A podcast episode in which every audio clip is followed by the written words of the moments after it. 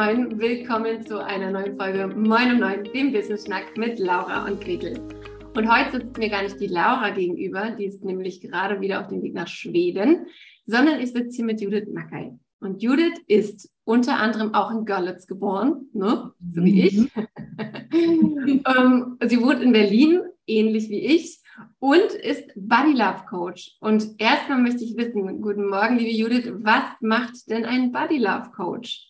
Guten Morgen, Gretel. Ich freue mich sehr, dass ich hier sein kann. Ja, was macht ein Body Love Coach? Also in erster Linie begleite ich Frauen darin, äh, weg von einem verkopften Essverhalten zu kommen, hin zu einem Essverhalten, was aus ihren eigenen Bedürfnissen heraus entsteht, also zum intuitiven Essverhalten. Mhm. Und warum ist das so wichtig für die Frauen? Naja, es ist in erster Linie deswegen wichtig, weil sie dann auf sich selbst vertrauen können und nicht mehr ähm, darauf vertrauen müssen, dass von außen irgendwelche Regeln kommen, die sagen, also du musst jetzt äh, so essen, dass du keine äh, 14 Stunden lang nicht isst oder dass du ähm, keine Kohlenhydrate isst oder sonst irgendwas, sondern dass sie in den Vertrauen kommen, ah ja, okay, mein Körper wird schon wissen, was ich brauche, er wird mir die Signale senden, ich kriege mit, was ich für Bedürfnisse habe und dann esse ich das, was ich brauche. Okay.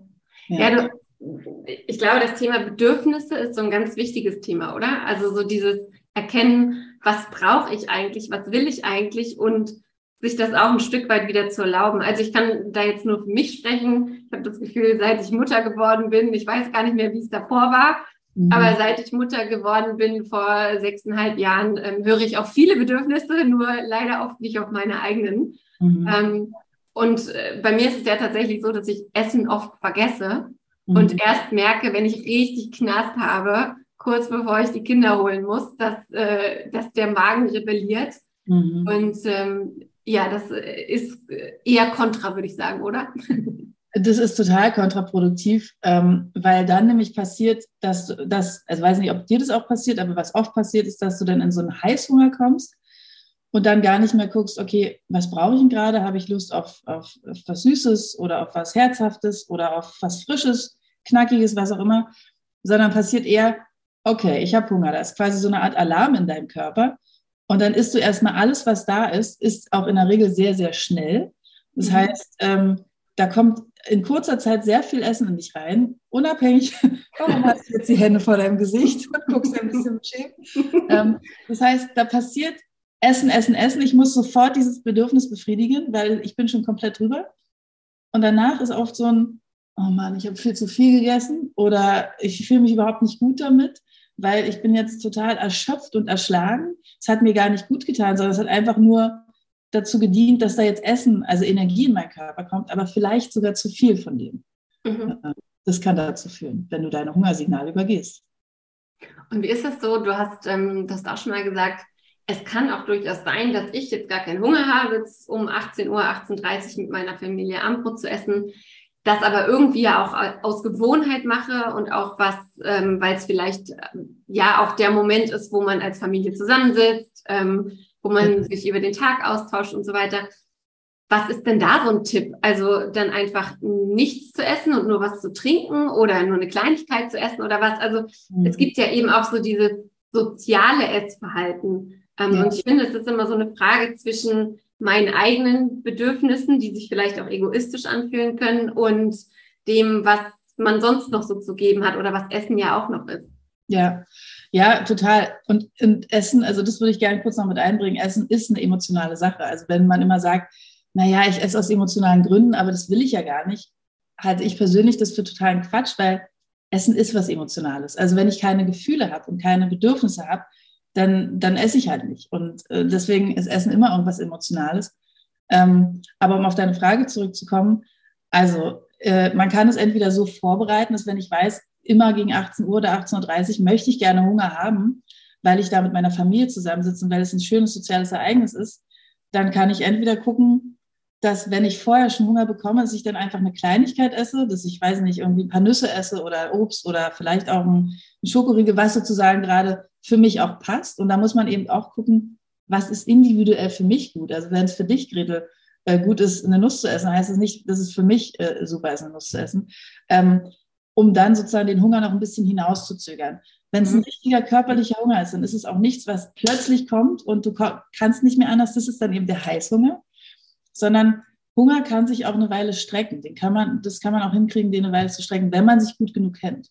Mhm. Und ähm, wenn es jetzt aber so ist, dass ich, weiß nicht, bei der Arbeit die Situation hatte, dass da eine Riesenparty war, weil irgendein Kollege was mitgebracht hat und ich habe dann da auch mitgegessen und ich bin einfach satt beim Abendessen, dann ist es auch vollkommen in Ordnung zu sagen, boah, ich habe heute bei der Arbeit schon ganz viel gegessen, ich bin jetzt einfach satt, aber ich will trotzdem mit euch zusammensitzen, weil ich es so schön finde.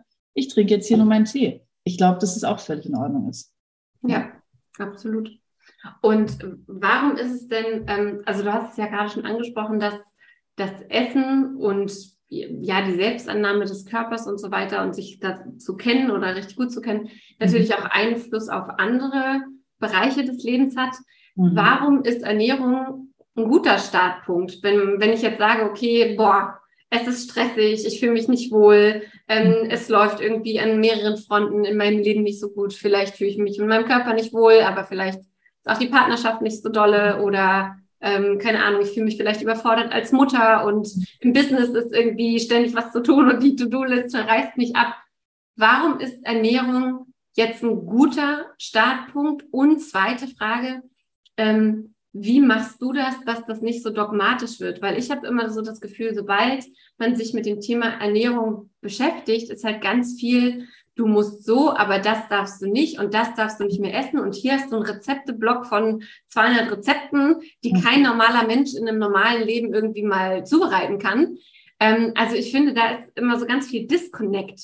Ähm, ja. wie, wie ist das anders beim Body Love ähm, Coaching? Naja, ähm, die Frage war ja, warum ähm, ist es gut beim Essen anzufangen, wenn man merkt, okay, es gibt so viele Bereiche, in denen man irgendwie Stress hat ähm, weil das nichts Externes ist, weil das nichts ist, dass meine Kinder auf mich zukommen und irgendwas von mir wollen, weil es nicht ist, dass meine Arbeitsgeber, mein, mein Mann, was auch immer, also das sind keine externen Einflüsse, sondern es ist etwas, was ich selbst beeinflussen kann.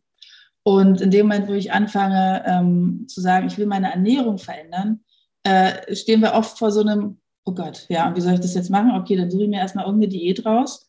Oder ich gehe zu einem Ernährungscoach, der gibt mir irgendwie tausend Regeln und dann mache ich das. Im Bodylove geht es aber noch ein bisschen tiefer. Da geht es vor allem darum, erstmal zu sagen, ich nehme an, was da ist. Und auch wenn sich das gerade richtig kacke anfühlt, ich nehme es erstmal an. Weil ähm, aus meiner Sicht vor Veränderung immer die Annahme steht. Äh, und das ist deswegen so wichtig, weil wenn ich etwas annehme und dann sage, ich will was verändern, in, aus mir heraus, dann ne, mache ich das aus einer Liebe heraus oder zumindest aus einem Wohlwollen heraus. Dann entscheide ich mich, ich möchte was verändern, weil ich mich liebe und mir was Gutes tun will.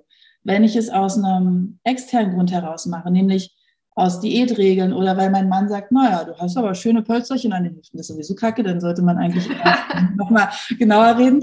Ähm, aber wenn ich sozusagen, weil mir eine Freundin von irgendeiner Regel erzählt hat oder so, versuche was zu verändern, dann, wie, also das kennen wir ja alle, dass wir irgendwie was Neues anfangen wollen, total motiviert sind und denken, ja, cool, ich äh, mache das jetzt so, die erste Woche läuft super, und irgendwann stagniert es und dann ist man irgendwann wieder wütend auf sich selbst. Das ist aber eben nicht, weil ich von innen heraus gesagt habe, ich will was verändern, äh, weil ich mich vorher angenommen habe, sondern das passiert eher, weil ich denke, ah ja, okay, wenn ich abgenommen habe, dann bin ich bestimmt besser, dann mögen die Leute mich vielleicht lieber. Oder dann, ne, da gibt es ja tausend Gründe, warum ich von außen betrachtet abnehmen sollte.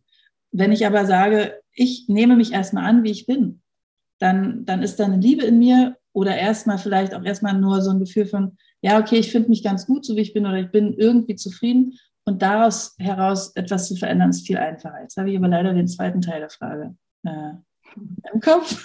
das war so aufschreibend. Ich, ich, auch nicht mehr.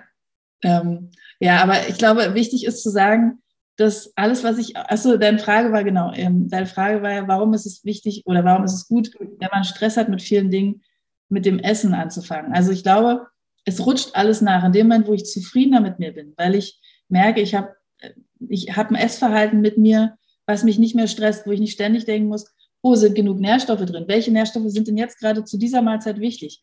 Ähm, oh, jetzt ist 18 Uhr, darf ich jetzt noch essen oder nicht? Also, wo wir, wenn wir rauskommen aus diesem verkopften Denken und mhm. Frieden mit unserem Essverhalten schließen und dann eben auch merken, okay, ich kann einfach anfangen, auf meine Körpersignale zu hören und muss gar nicht dafür, ich muss es nicht kontrollieren, weil Kontrolle ist ja immer das, das Gegenteil von Angst.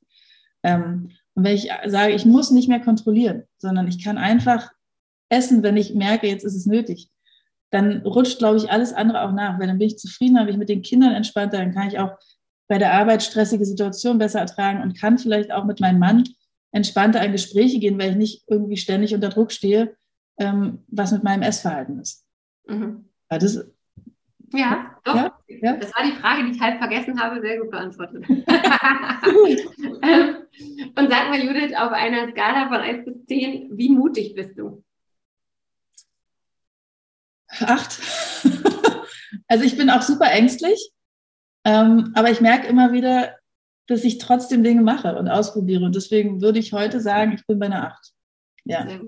Ja, ist, ähm, so hätte ich dich auch eingeschätzt, ähm, weil ich mir halt auch angeguckt habe, wo du sozusagen herkommst. Du hast eine Ausbildung als Arzthelferin gemacht, hast dann ähm, zum Ende deiner Angestelltenkarriere, sag ich mal, ähm, eine Tagesklinik geleitet, sieben Jahre lang. Und dann hast du aber 2017 gesagt, Schluss hier. Mhm. Es gibt von, ähm, oder es geht nicht weiter, ich höre jetzt auf, ich muss hier aufhören. Mhm. Ähm, und das finde ich schon mal sehr, sehr, sehr, sehr mutig. Und es gibt von Danger, Danger Dan äh, in einem Lied eine Zeile, die geht ungefähr so, ähm, schwerer als reinzukommen, ist es wieder rauszukommen.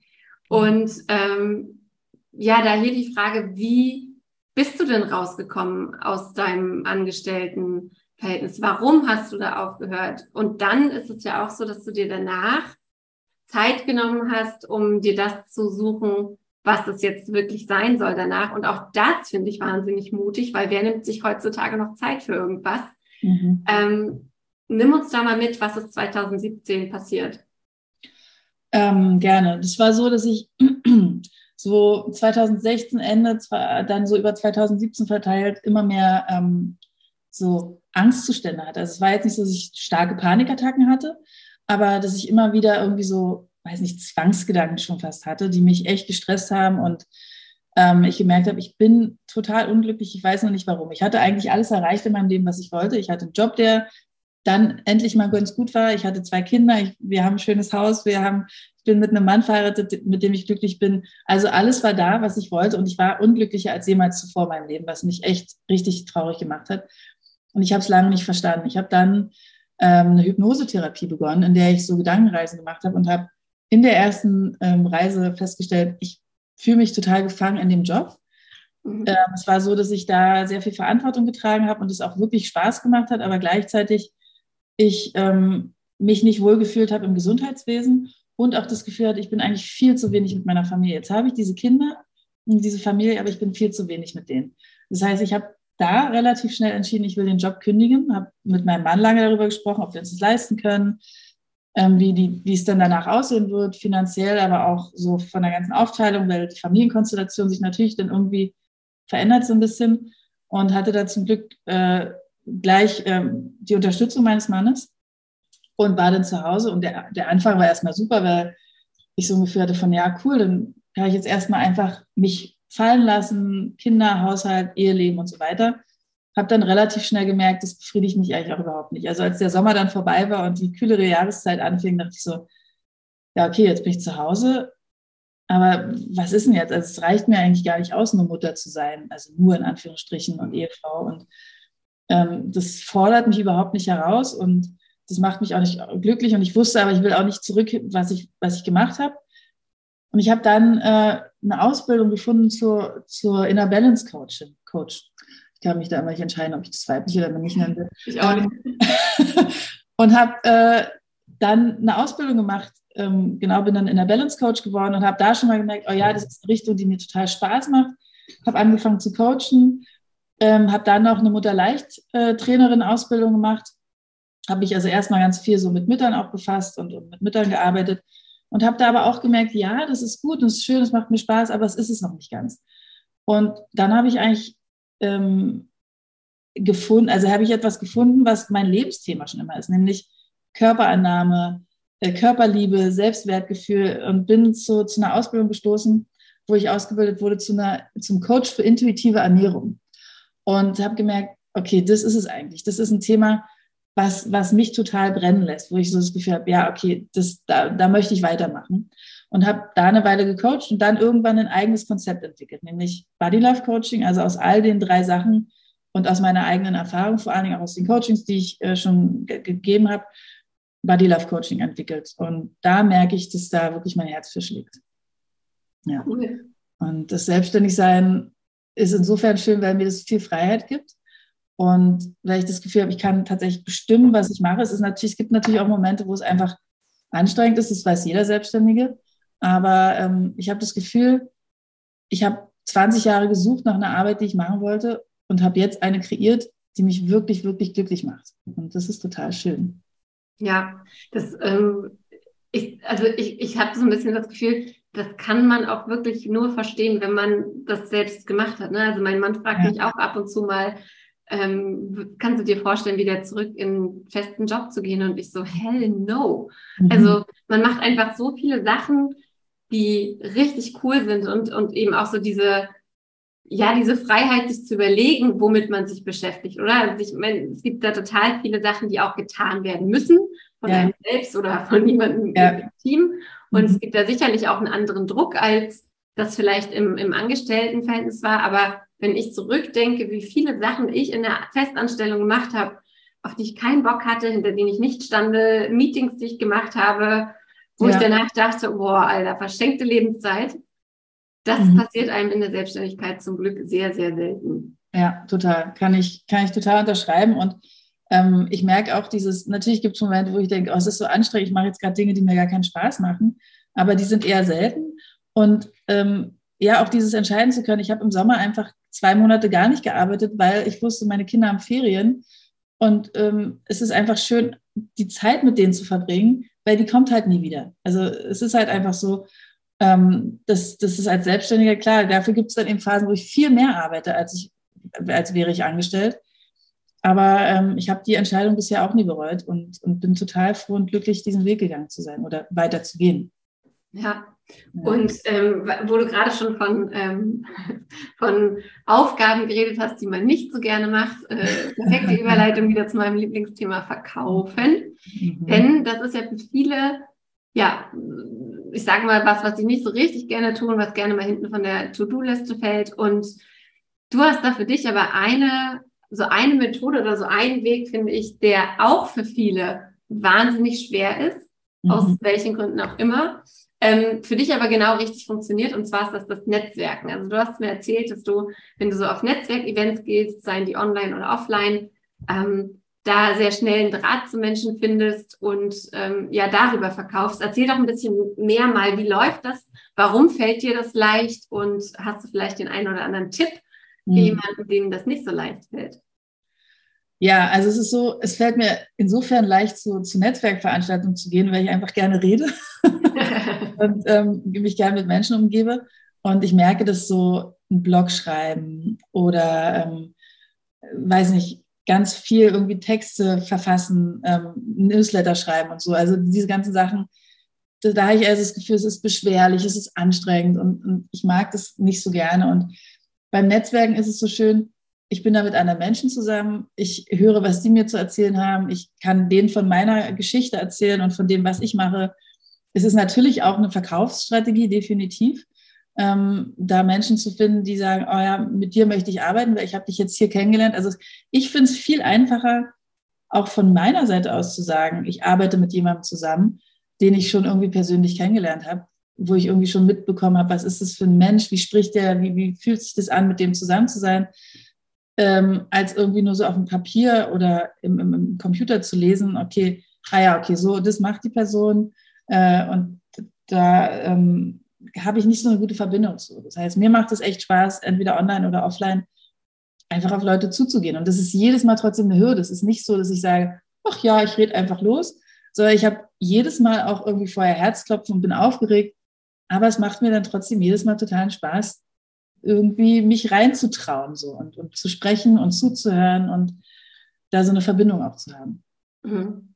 Ja, und gerade, gerade was du auch sagst, ne, also Ernährung ist ja auch ein sehr ja, persönliches Thema, würde ich sagen. Ähm, ja. Und da eben auch zu wissen, okay, wer, wer, wer steht mir denn gegenüber und wie tickt diese Person und was hat die für Werte und vielleicht auch einfach, wie sieht die aus, wie, wie mhm. fühlt sich das an, äh, ja. mit der zu reden, möchte ich mich auf diesen Menschen einlassen, möchte ich mich diesen Menschen anvertrauen? Das ist ja bei Coaching auch immer eine wichtige Frage.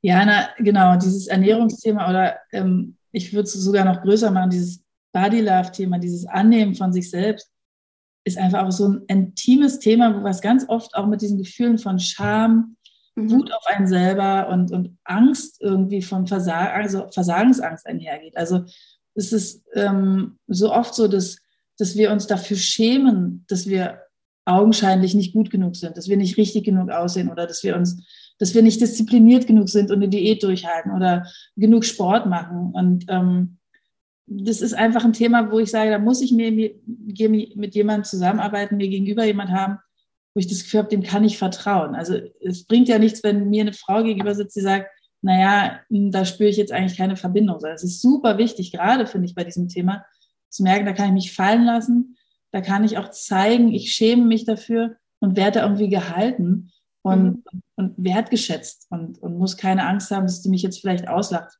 dafür, wie ich bin. Ja. Das, glaube ich, ist total wichtig, ja. Und wie kann man sich so die Arbeit mit dir vorstellen? Weil du hast ja einerseits eins zu eins Coachings, du bietest Offline-Workshops an, du hast äh, Frauendinners, die du organisierst. Aber wenn wir jetzt einfach mal bei den Workshops oder dem eins zu eins Coaching bleiben, mhm. wie kann ich mir das vorstellen? Ähm, also es ist so, dass wenn wir ein, Coaching miteinander beginnen, dass ich immer erstmal gucke, ähm, so eine Art Beruhigung zu geben, also die Frau erstmal äh, ankommen lasse. Also wenn wir vor Ort in, äh, in Berlin im, im Virtual Kiez coachen, dann ist es so, dass es tatsächlich erstmal ein Ankommen ist. Das heißt, es gibt eine kleine Meditation, die jetzt frei ist von Spiritualität, sondern eher wirklich erstmal zum rein körperlichen Ankommen. Und dann ist es für mich immer wichtig, erstmal zu hören, was ist denn, was ist denn das Anliegen? Also ich will nicht anfangen mit einer Analyse vom, lass uns mal dein Ernährungstagebuch angucken und bababababab. Das finde ich, ist zu einem späteren Zeitpunkt wichtig, aber erstmal dieses Vertrauen schenken, du kannst hier erstmal sein, du darfst einfach erstmal loslassen und berichten, vielleicht auch weinen, oder wütend sein und berichten, was ist eigentlich dein Thema mit diesem Ernähren und mit diesem, mit diesem Stress.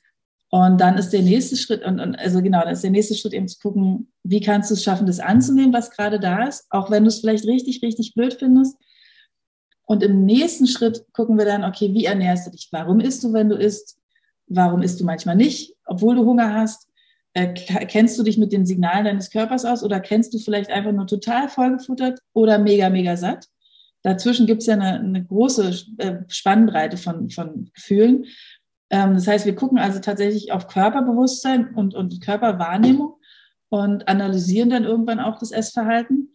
Und ähm, irgendwann am Ende des Coachings ist es so, dass, dass die Frau sagt, okay, ich, ich erkenne meine Bedürfnisse, ich verstehe, was mein Körper mir sagen will, ich weiß, wie ich meine Bedürfnisse befriedigen kann und was ich tun kann, wenn ich nicht hungrig bin, aber eigentlich gerne zum Essen greifen will. Ich verstehe dann, also mir geht es immer noch so, dass es manchmal Situationen gibt, wo ich denke, oh, ich muss jetzt irgendwas essen. Wenn ich dann aber in mich reinspüre, merke ich, naja, cool, es geht gerade gar nicht ums Essen.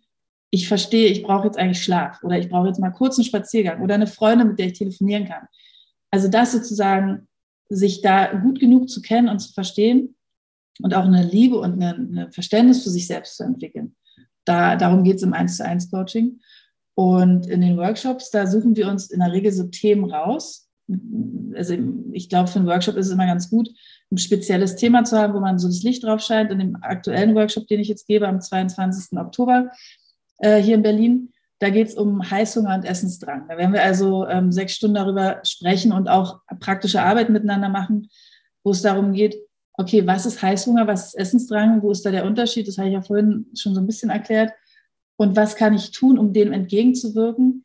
Was kann ich aber auch tun, wenn es passiert ist, um nicht wieder in dieses, jetzt bin ich sauer auf mich, ich finde es total furchtbar, ich habe jetzt alles nicht geschafft zu verfallen.